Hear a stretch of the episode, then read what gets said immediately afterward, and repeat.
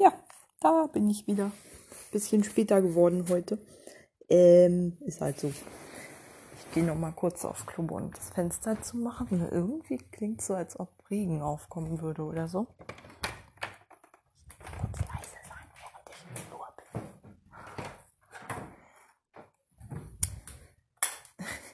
Nicht so, dass man das vorher hätte machen können. Nein, natürlich nicht. Äh. So, das Lüften war leider notwendig. Olfaktorische Gründe. Ähm. Juti. Dann wollen wir mal. Also, ich hatte heute einen sehr spannenden Tag, äh, obwohl ich mich nicht mal einen Kilometer von meiner Wohnung entfernt habe, würde ich mal schätzen. Oder höchstens einen Kilometer. Ich glaube ehrlich gesagt nicht mal das. Ähm, ja, was ist heute Spannendes passiert? Mal gucken. Also, mh, ich bin heute aufgewacht. Ich überlege gerade, hatte ich wieder irgendeinen abgefahrenen Traum? Oder sonst irgendwas Besonderes? Ich habe auf jeden Fall gut durchgeschlafen. Ich bin mal kurz von Rebecca aufgewacht, die aufgestanden ist. Aber bin dann gleich weiter, habe dann gleich weiter gepennt. Ähm, irgendwas Besonderes? Nö, nicht wirklich.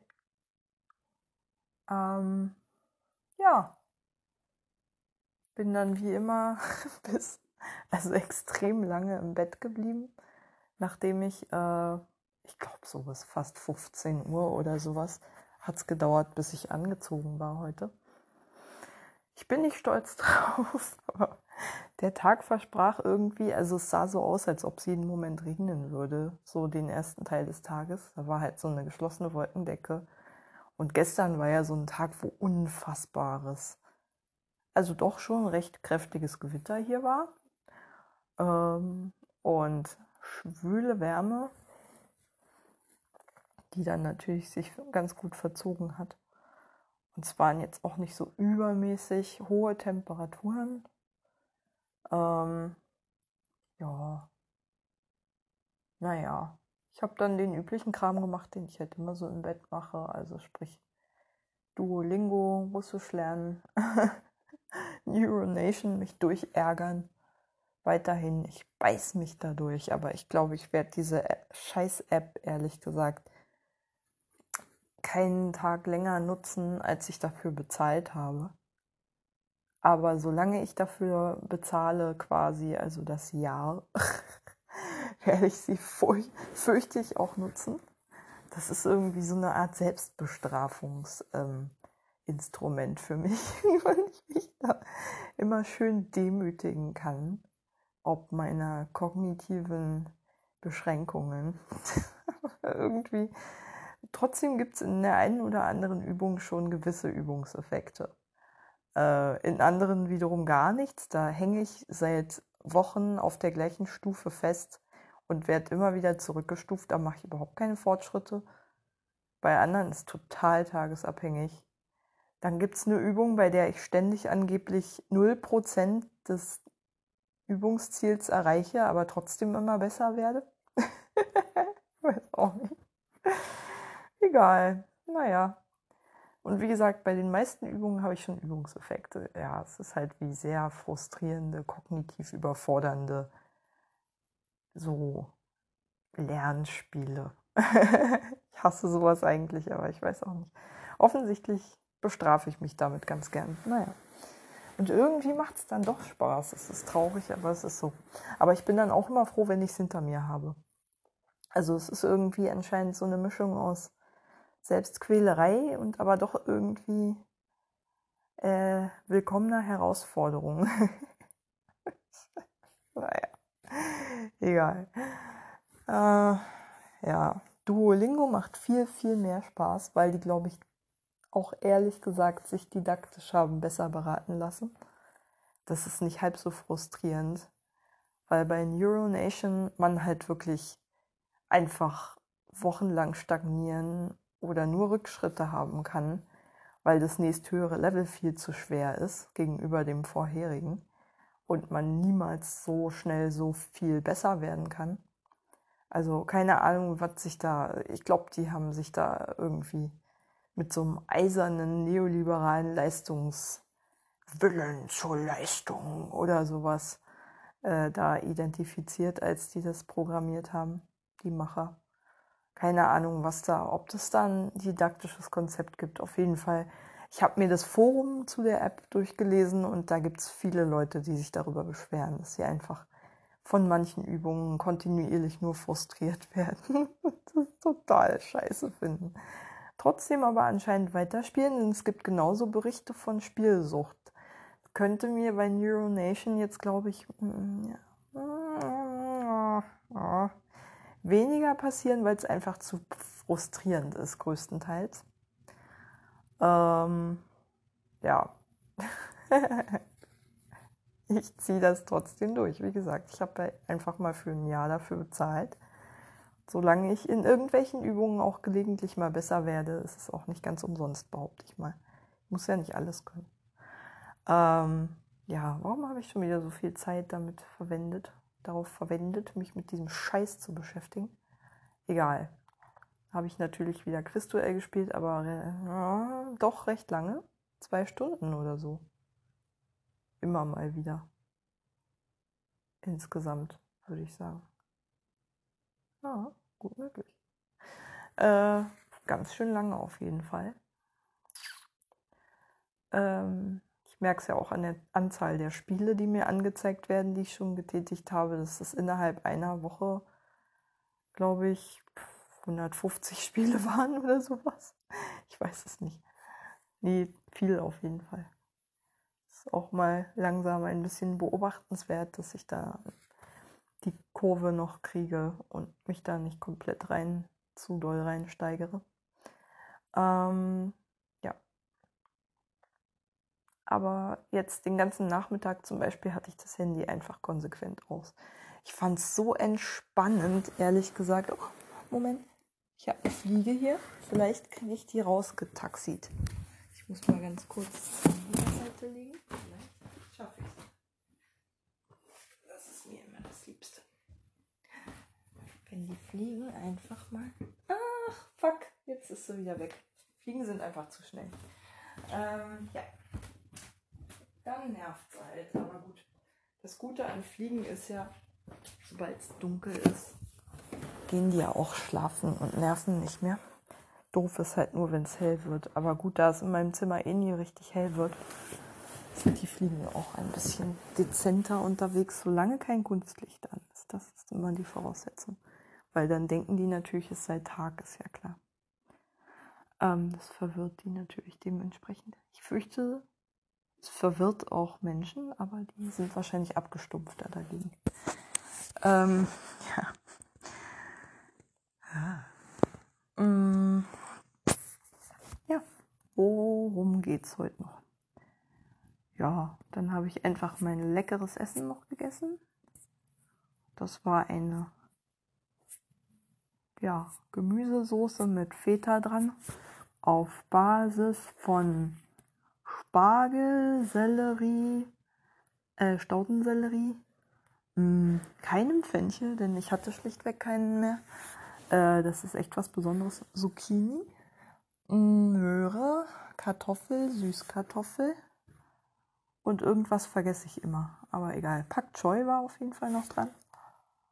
Ähm, und, äh, ach ja, eine Pasti Pastinacke habe ich auch dran gemacht. Sehr leckeres Essen, hält aber nicht lange vor. Ich glaube, ich muss morgen schon wieder kochen. Ach, Fliege. Kannst du nicht einfach mal sitzen bleiben? Setz dich hin und strahl Ruhe aus. Kriegt sie nicht hin. Naja. Ähm, ich weiß nicht, warum die Fliege nicht auf mich hört. Ich verstehe das gerade gar nicht. Ja, ähm, was war noch? Ach ja, und dann habe ich meine letzten Macarons gegessen, Alter, die ich noch übrig hatte. Es war der Hammer. Also heute die Fuhre, die vier, die ich heute gegessen habe, waren, glaube ich, definitiv so die besten. Es waren Estragon Waldbeere, unglaublich gut. Mango Basilikum, wo das Basilikum noch ganz schön dominant war und das Ganze nur so leicht so wie Mango, Mango Lassi einfach geschmeckt hat. So Mango Lassi mit ordentlich einer Fuhre Basilikum dran. So hat es geschmeckt. Das erinnert mich daran, dass ich mal googeln wollte, wie man Macarons macht. Ähm, naja, weil ich heute nämlich gelesen habe in einem Artikel über meinen Lieblings äh, dass der tatsächlich mal angefangen hat damit, weil in seinem Freundeskreis oder auf irgendeiner Party er mal eine Challenge hatte, ähm, die schwersten Rezepte der Welt auszuprobieren. Und dann dachte er sich, so, jetzt nehme ich mir mal ein paar Macarons vor. Und dann ist er dabei geblieben und hat diesen Laden gegründet und hat seitdem auf dem Helmholtzplatz regelmäßig Stände. Und den Laden hat er erst jetzt im April eröffnet. Also mitten in Corona.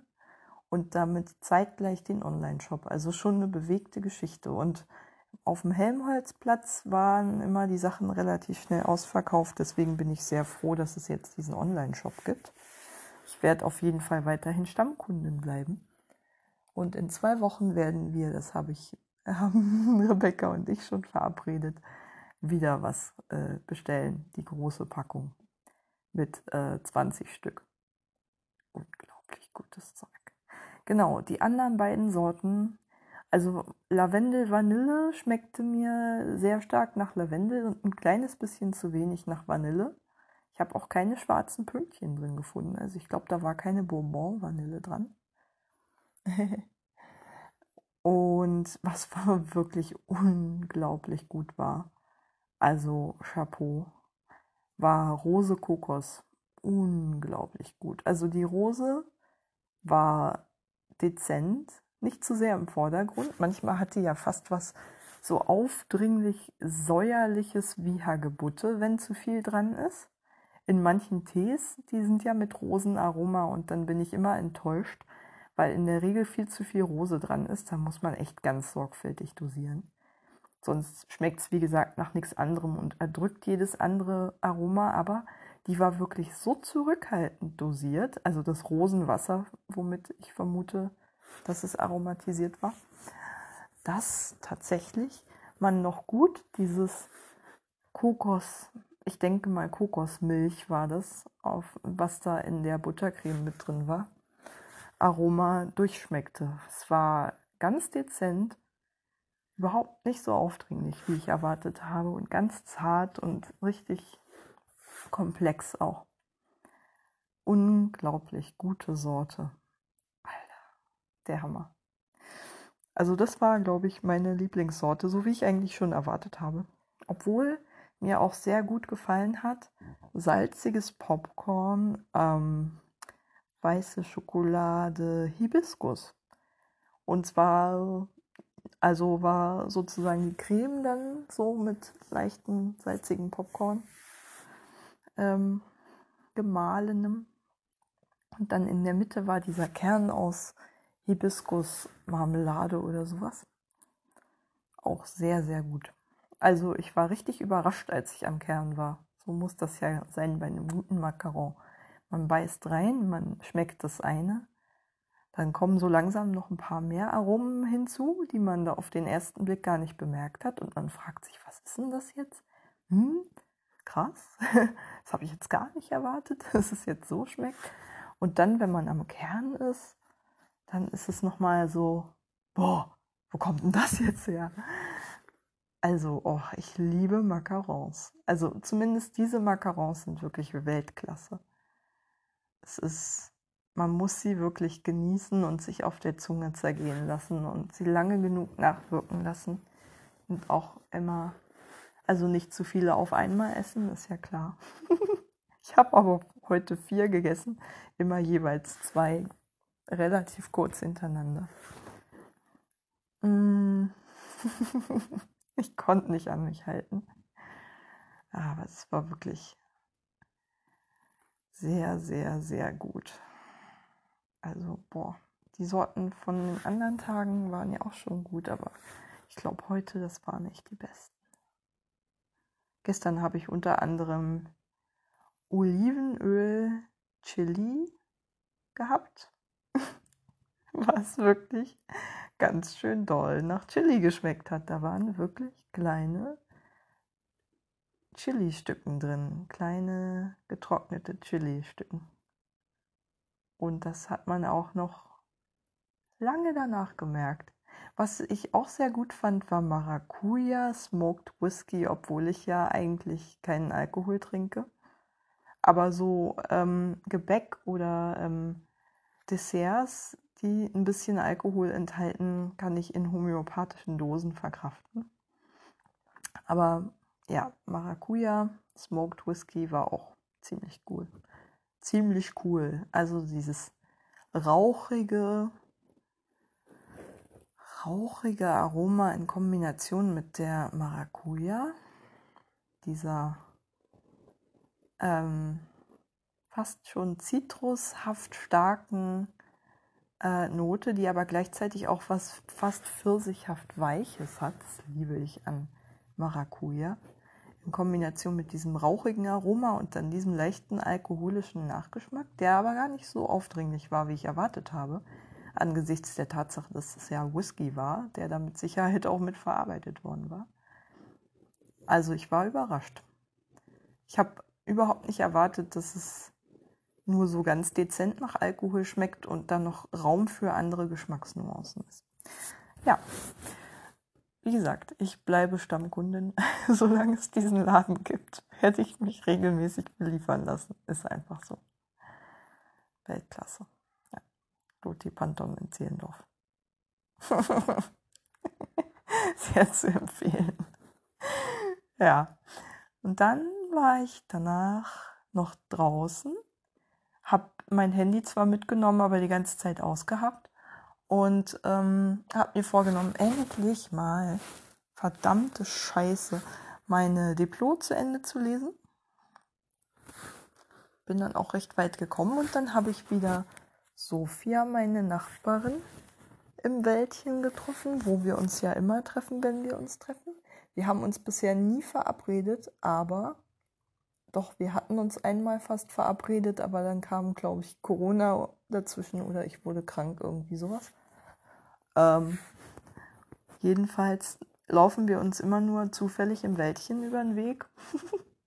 Ist ja auch klar, sie wohnt ja hier auch in der Nähe da ist das einfach die naheliegende. Also andere haben Parks in der Nähe, wir haben halt das Wäldchen hier. Wir Adlershofer. Und das war echt, wie immer, wenn wir uns treffen, haben wir einfach unglaublich lange intensive Gespräche geführt.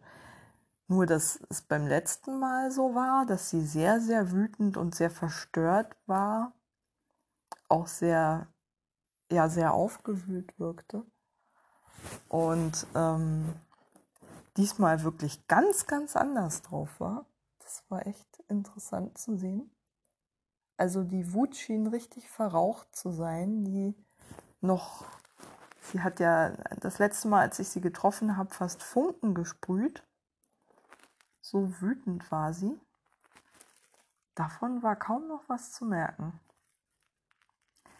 Und ähm, ja, wenn es beim letzten Gespräch, das wir hatten, bei dem auch Christian dabei war, ähm, noch darum ging, also da hat sie halt so ihre Wut und Hilflosigkeit angesichts dieser ganzen Corona-Pandemie und des Kontrollverlusts, den sie erlebt hat und dem fehlenden Vertrauen in politische und wirtschaftliche Instanzen mm, und dem allgemeinen Gefühl, total überrollt zu werden, glaube ich, offensichtlich gerade von der Situation einfach ganz viel Ausdruck verliehen. Und diesmal war sie viel, viel entspannter.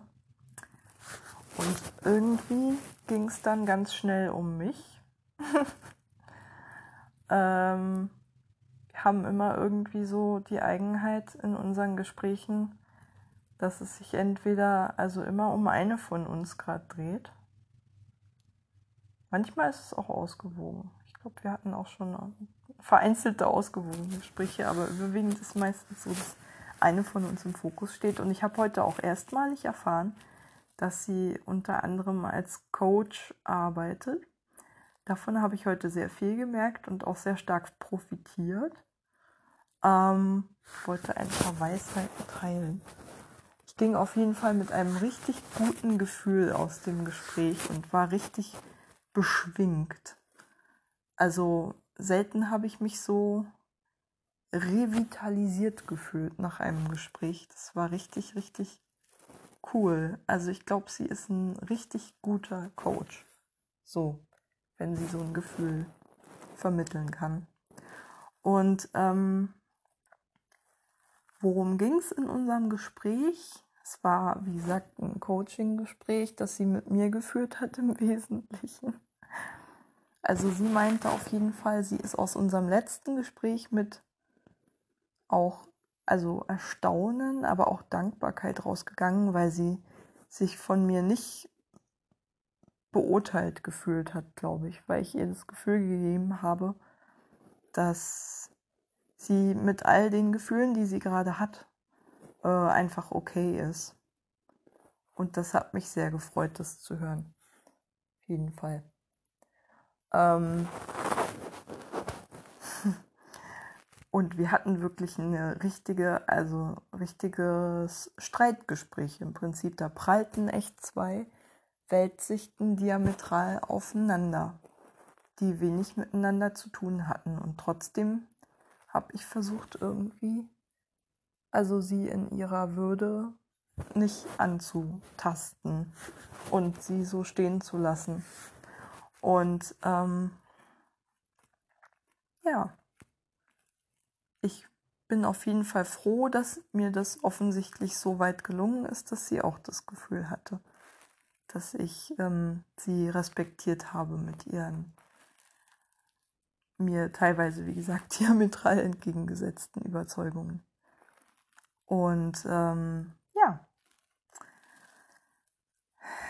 sie meinte auf jeden Fall, dass das ihrer Meinung nach sehr, sehr selten ist, dass Menschen jemanden nach so einem Gespräch nicht in eine Schublade stecken, sondern einfach offen sind dafür, wie jemand so tagesformabhängig ist und den mit all seinen Widersprüchen einfach so hinnehmen. und ähm, das fand ich eine total schöne Rückmeldung auf jeden Fall. Und ähm, das nehme ich gerne als Kompliment an. worüber wir noch gesprochen haben. Danach ging es relativ schnell um meine Probleme, ähm, weil daraus dann doch recht schnell das Coaching-Gespräch wurde. Ähm, äh, so quasi, ja, wenn ich so tolle Sachen machen kann, warum geht es mir dann so schlecht, so nach dem Motto. Und ähm, also ich glaube, mit ihrer Hilfe ist mir heute aufgefallen, weil ich glaube, das hat wirklich Hand und Fuß, was sie da gesagt hat, dass ich in Gegenwart von anderen mich einfach durch meine Hochsensibilität oder wie auch immer man das nennen will, also ich spüre halt sehr viel. Ich spüre sehr viel auch die Erwartungen von anderen die Gedanken von anderen, die Stimmung, die in der sie gerade sind und so und nehmen das alles mit auf. Ich weiß das ja auch von mir selbst, dass das so ist. Es kann im Übrigen unfassbar anstrengend sein. Und ähm, das war halt schon immer so. Und von klein auf bin ich wohl in einer Umgebung groß geworden, in der das von meiner Umgebung ausgenutzt wurde, so dass ich quasi gelernt habe, dass ähm, ich quasi gezwungen bin, mich selbst aufzugeben, um die Bedürfnisse der anderen, die emotionalen und sonstigen Bedürfnisse der anderen zu erfüllen, ähm, weil ich sie ja so gut erspüre. Und ähm, dadurch halt ständig über meine Grenzen gehe, wahnsinnig ausgenutzt werde und ähm, auch, wie gesagt, mich ganz leicht im Kontakt zu anderen nicht mehr spüre, weil ich ja so damit beschäftigt bin, aufzunehmen, was die jetzt gerade wollen, weil in mir ist immer noch dieses kleine Kind, das halt irgendwie total abhängig ist von seiner Umgebung, aber diese Bezugspersonen in ihrer Umgebung halt einfach mal ähm, quasi wissen, dass, dass ich hochsensibel bin, ähm, wussten, dass ich hochsensibel bin, das gemerkt haben, wie viel ich spüre und ähm, wie viel ich auch, wie gesagt, von ihren Bedürfnissen spüre. Und ähm, gleichzeitig ähm, haben sie sich das zunutze gemacht damit und mich sozusagen für ihre Zwecke eingespannt und mich darauf programmiert quasi, ihnen so jeden Wunsch von den Lippen abzulesen und alles zu machen, damit ich irgend, damit sie irgendwie mit mir zufrieden sind, aber ähm, also sprich, damit sie so wenig Arbeit wie möglich mit mir haben. Und ähm, dann eben gelernt habe, es geht überhaupt nicht um meine Bedürfnisse, sondern immer um die der anderen zuerst. Und ich muss mich total darauf konzentrieren, die Bedürfnisse der anderen in, ins Zentrum meiner Wahrnehmung zu stellen, einfach weil ich sonst verlassen werde und wahrscheinlich sterbe. So, das ist zumindest mein kindliches Ich, das das noch denkt. Und ähm, harter Tobak auf jeden Fall. Aber eine auf jeden Fall plausible Erklärung für ihre Beobachtung. Also, dass ähm, ich sehr viel von den Erwartungen anderer geredet habe an mich, aber wenig über meine eigenen Bedürfnisse sagen konnte und mich dann immer ganz schnell auf die Erwartungen der anderen bezogen habe, so dass ich eigentlich so den Eindruck erweckte auf sie, dass ich gar nicht so genau wüsste, was ich jetzt eigentlich möchte, sondern mich immer nur an den Erwartungen der anderen abarbeite, aber dabei eigentlich fast innerlich sowas wie leer bin. Also gar keine eigenen Erwartungen an mein Leben habe, die losgelöst werden von dem, was andere von mir erwarten.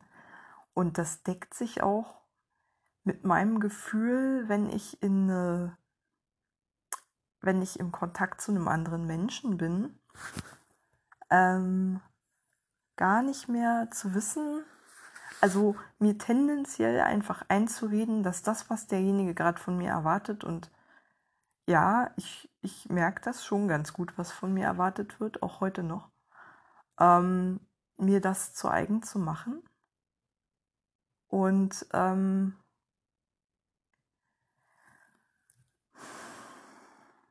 so zu tun, als wären es meine eigenen Wünsche. Dabei sind es gar nicht meine, sondern die von jemand anderem. Und ähm, dadurch gehe ich natürlich ständig über meine Grenzen und es ist auch wahnsinnig überfordernd. Und wie das so ist, wenn ich dann auf jemanden treffe, der so eine ähnliche Position, also der so eine ähnliche Rolle einnimmt wie in meinem Elternhaus vermutlich meine Mutter, ähm, das sind so Leute, die sind nie zufrieden. Also Menschen, die sozusagen von anderen erwarten, dass die sich nur um ihre Bedürfnisse drehen, sind Persönlichkeiten, da kann man sich einfach, da könnte man den, den Mond vom Himmel holen, das wäre immer noch nicht gut genug für die. Und wenn man, wenn ich in so eine Konstellation gerate und auf so einen narzisstischen, vampirischen Menschen stoße, der, wie gesagt, von mir erwartet, dass ich wirklich alles für ihn tue und noch mehr, egal ob ich dabei draufgehe, dann äh, ist das einfach so eine Konstellation, die für beide natürlich total destruktiv ist, aber vor allen Dingen halt für mich und wahnsinnig schnell in meiner Überforderung endet. Einfach angesichts dessen, dass ich ja spüre, dass ich für den anderen nie gut genug bin. Das ist so eine ekelhafte narzisstische Dynamik, die ich zum Beispiel mit meiner ersten Chefin ganz, ganz deutlich sehe. Die war auch eine ausgeprägte Narzisstin, sehr manipulativ, perfektionistisch bis zum Getno. Und ähm, die hatte auch an sich selbst unfassbar hohe Ansprüche, aber der genügte nie irgendwas.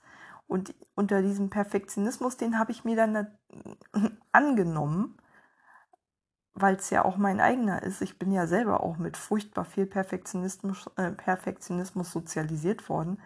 Und wie das mit Perfektionismus so ist, Perfektionisten ist nie irgendwas gut genug und am Ende lähmt man sich damit ja, weil man ja einfach über alles, weil man ja keinen Fehler machen möchte, so intensiv reflektiert, dass man dann völlig unfähig ist, noch zu handeln. Und ähm, ja, genau das war die Dynamik, die mich letztlich in den Burnout und in die Kündigung getrieben hat. Ich bin ehrlich gesagt nach wie vor froh, dass ich weg bin von dieser Frau. Mir tun alle Menschen leid, die mit ihr zu tun haben. Ganz ehrlich, das ist kein schönes Leben. Das Team hat da auch sehr gelitten, ich weiß das. Ähm, weil da nach meiner Kündigung, die durch sie erfolgte, also nicht durch mich, warum auch immer ich da nicht selber gekündigt habe, also eigentlich ich da schon viel früher sagen müssen, ey, Moment, das ist ja furchtbar hier, ich will weg. Ähm, Zumal mein, meine ganze Intuition eigentlich auch schon vom ersten Tag an geschrien hat, ich will hier weg, ich will hier weg, ich will hier weg. Ich war nur Fluchtimpuls. Ähm, das war...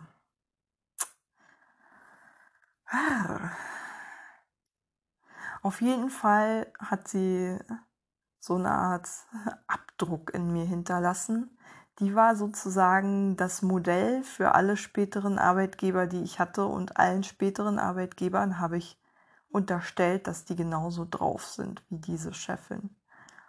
Und das äh, war dann eigentlich immer schon der Anfang vom Ende, weil wenn man von jemandem erwartet, dass der sich so verhält wie ein narzisstischer Energievampir, ein total destruktiver Mensch, der einfach nur also wie gesagt, deine Energie aus dir raussaugt und dann noch auf dir rumtrampelt ähm, und dich nur niedermacht.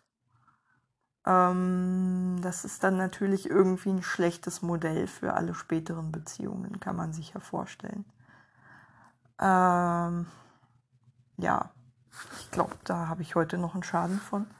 Aber es war ja offensichtlich nicht das erste Mal, dass ich in so eine Rolle gekommen bin, weil ich glaube ehrlich gesagt, das war tatsächlich, also mein Kleinkind, ich wies auf meine Mutter, wie sie zu dem Zeitpunkt halt so drauf war oder immer noch ist. ähm, so. Und ähm, ich halte jetzt mal ganz offiziell die Hausaufgabe fest, die mir Sophia gegeben hat.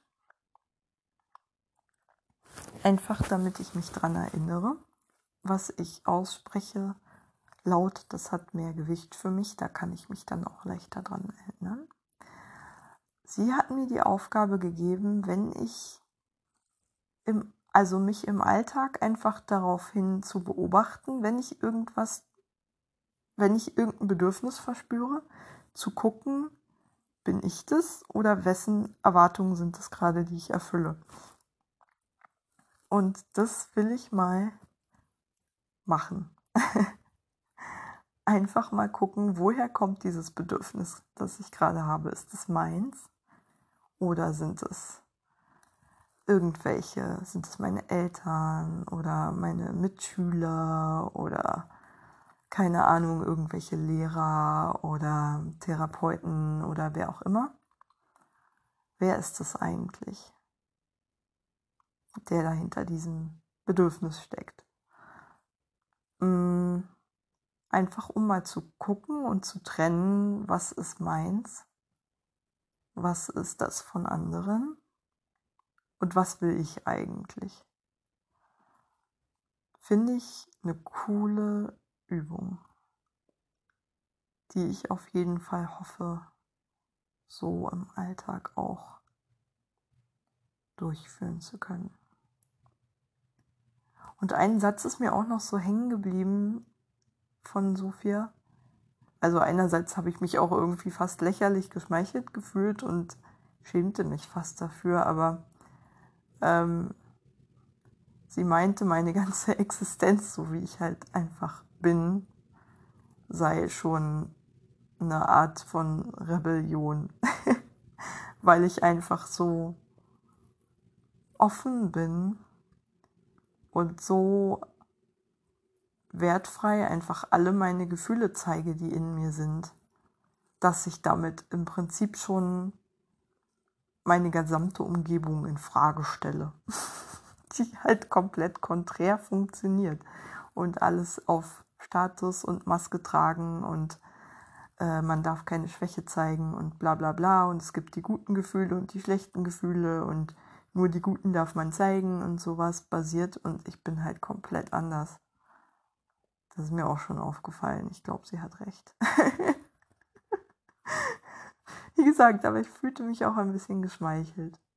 Und ich glaube, oh, ich, ich hoffe so sehr, dass, dass, dass sie recht hat, dass ähm, es von unserer Sorte von Menschen, die mehr mitbekommen, mehr nachdenken, weniger werten und offener sind und weniger irgendwelchen starren Denkmustern über Status und Macht und so erliegen und stattdessen irgendwie nach der Suche, auf der Suche nach echtem menschlichen Kontakt sind, unverfälschtem, ohne Maske. Mm. Ich hoffe so sehr, dass sie recht hat mit ihrer Aussage, dass das irgendwann mal ein Fundament für eine Gesellschaft werden kann. Dass solche Menschen irgendwann nicht mehr Parias sind und ums Überleben kämpfen müssen, sondern tatsächlich auch ihre Fähigkeiten und ihre Wahrnehmung und ihre Beobachtungsgabe und all den die Fülle ihrer Wahrnehmung einfach einbringen können, um und zeigen dürfen, ohne dafür bestraft zu werden, sondern damit einfach mit anderen kommunizieren können und dann auch viel tollere Sachen erschaffen können, weil das ja überhaupt zum Beispiel erst die Voraussetzung ist für sowas wie Kooperation oder so, weil da muss man ja auch erstmal irgendwie gucken, was ist die Situation hier, was könnte vielleicht gerade gebraucht werden, was sind denn noch Faktoren, die rundherum so sind. Man braucht halt schon eine ganze Menge äh, Rundumblick dafür auch. Und das kann man nicht haben, wenn man nur in starren Schubladen denkt und die ganze Zeit irgendwie sich denkt, ach, der Chef macht das schon. Deswegen, hm, vielleicht leben wir ja irgendwann mal in einer Welt ohne Chefs und ohne Sklaven. In der jedem erlaubt ist zu denken.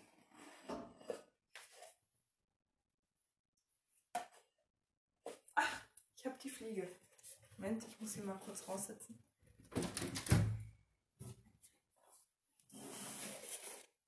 Ja, ja, ja, Fliege, alles gut. Oh, und wir haben noch zwei unglaublich niedliche Babyvögel gesehen. Das war so süß. Das waren zwei kleine Flauschbälle, die noch von ihrer Mama gefüttert wurden, die plötzlich aufgetaucht sind neben uns. Gar nicht weit weg. Das waren wirklich so das pure Kindchenschema. Unglaublich niedlich. Also wir haben die natürlich nicht angefasst und so, aber war lustig. Wir haben später nochmal den Ort gewechselt und dann plötzlich habe ich entdeckt, dass die ja, das habe ich gar nicht gesehen, als ich mich da hingesetzt habe.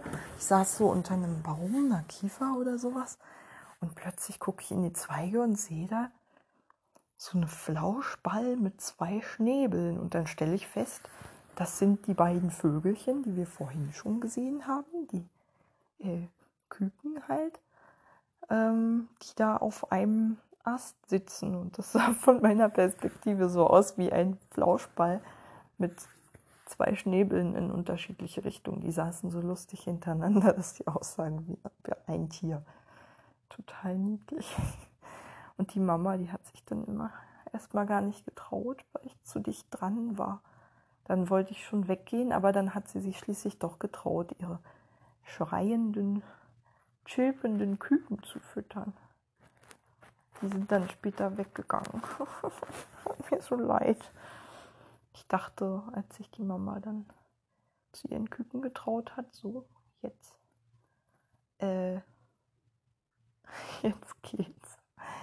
Jetzt habe ich sie nicht vertrieben, weil die vorhin, äh, weil die vor allen Dingen ähm, zuvor auch schon ganz, ganz dicht an uns rangekommen sind. Da waren die plötzlich einfach an dem anderen Ort, wo wir zuvor waren, plötzlich so neben uns in wenigen Zentimeter Abstand. Die Mutter war auch nirgendwo zu sehen, aber da waren plötzlich einfach zwei, zwei kleine Flauschbälle. Es war so niedlich. So niedlich. Aber wie gesagt, wir haben sie nicht angefasst und ihre Sphäre respektiert, so gut das ging. So gut man das bei so Kükchen machen kann, die, glaube ich, noch gar nicht so richtig wissen, wie das ist, so ein Territorium zu haben. so wirkten die jedenfalls. Sie hatten noch gar nicht richtig Angst vor Menschen. So. Die Mama schon. naja. Ja. Danach haben wir, sind wir auseinandergegangen. Äh, Sophia und ich. Und jeder seiner Wege gegangen. Ich bin dann noch ein bisschen durch den Wald gewandert, wie immer, wenn ich lange darum gesessen habe. Ja, war schön. Ich habe mich sehr erfrischt gefühlt. Es war eine unglaublich schöne Luft heute. Nachdem es ja gestern so doll geregnet hatte, roch es überall noch ganz erdig und so ein bisschen nach Chlorophyll und so bilde ich mir ein war auf jeden Fall sehr erdig und so nass. Und im Wald war es noch, obwohl es heute eher so tendenziell in den Straßen noch recht schwül war, war das Klima im Wald viel, viel angenehmer. Also nicht kalt, aber angenehm einfach. Ich habe es dann gemerkt, als ich wieder, also als ich aus dem Wald kam und dann die Wassermannstraße runtergelaufen bin. Ähm, da war es richtig stickig und schwül plötzlich. Ganz, ganz anders. ganz anderes Binnenklima. Ja, dann bin ich nach Hause gekommen und bin auf Rebecca getroffen, die auch gerade, nee, die war wohl schon länger da. Und ähm, was ich auf jeden Fall noch sagen wollte, also wir haben natürlich wieder über Macarons geredet. Und sie hat mich vorgewarnt, dass sie morgen früh aufstehen wird. Ich glaube, ich muss mal daran denken, dass ich mir Oropax reinpacke, ähm, damit ich nicht aufwache. Dann kann sie ein bisschen entspannter duschen morgens. Ähm, ich wache ja immer von jedem Scheiß auf, aber wir wissen es beide. ich kann es nicht ändern. Das ist auch so ein Ding. Totale Geräuschempfindlichkeit. Naja, egal.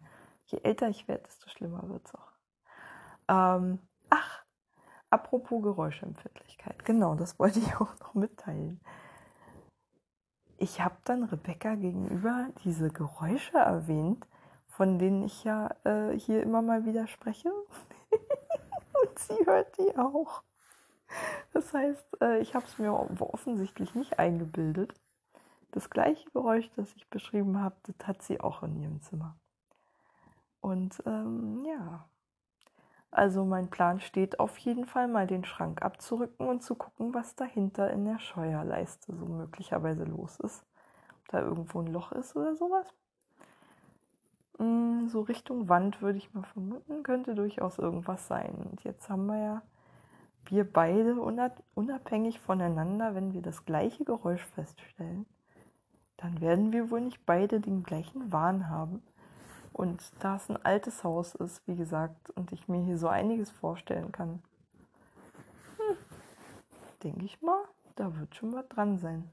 Es wird wohl nicht nur die Schnake gewesen sein neulich. Ähm, also die Schnake war es auch, die habe ich ja auch mir nicht eingebildet. Aber ich glaube, das waren schon diese Trippel-Trappel-Geräusche, die sind nicht wirklich schnakenartig gewesen. Ähm, nope. ja. Jedenfalls, da wollte ich meinen Triumph nochmal mitteilen. Ich bin nicht wahnsinnig. Ich habe es mir nicht eingebildet. Rebecca hört es auch. Ja. Hm. Ich hoffe mal, heute Nacht wird es ruhig sein. Nachdem ich neulich dieses Geräusch ja wieder gehört habe und dann äh, laut gesprochen habe, war es dann ja auch wieder ruhig. also, was immer das ist, scheint zumindest kognitiv fit genug zu sein, um zu merken, wenn es bemerkt wurde. und solange da, was auch immer es ist, nicht in meinem Bett auftaucht, und mich beim Schlafen stört. Ich glaube, ich, ich wüsste nicht, was ich tue, wenn ich da plötzlich aufwachen würde und auf meiner Brust säße eine Maus oder sowas. Alter, ich glaube, ich würde so schreien. Aber richtig. Puh. Ja, keine Ahnung. aber da werde ich mal Christian drauf ansetzen. Da hat er mal wieder was zu tun freue mich schon drauf. Jedes Mal. Das ist eigentlich so der Modus, mit, über den wir miteinander in Kontakt bleiben. Du, ich habe da mal eine Aufgabe für dich in der WG. Und eigentlich wollte er schon längst mal meine Zimmerfenster äh, erneuern. Oder zumindest, äh, was hat er denn da gemacht? Gestrichen oder irgendwie ausgebessert oder sowas? Ich weiß es gar nicht. Ich klinge wie so ein Pascha so ein weiblicher Pascha, der so seinen Haushandwerker hält und von nichts eine Ahnung hat, aber ich habe es wirklich nicht so ganz verstanden, was er da gemacht hat. Ich halt auch nicht dabei war. Wenn ich daneben stehe, dann kapiere ich natürlich, was der macht, aber ich war in dem Zeitraum nicht da, als der da werkelte. naja. Ja. Mh. Mm. Bin mal gespannt, ob wir was finden. Ich halte auf jeden Fall mich selbst und den Podcast auf dem Laufenden. Gute Nacht.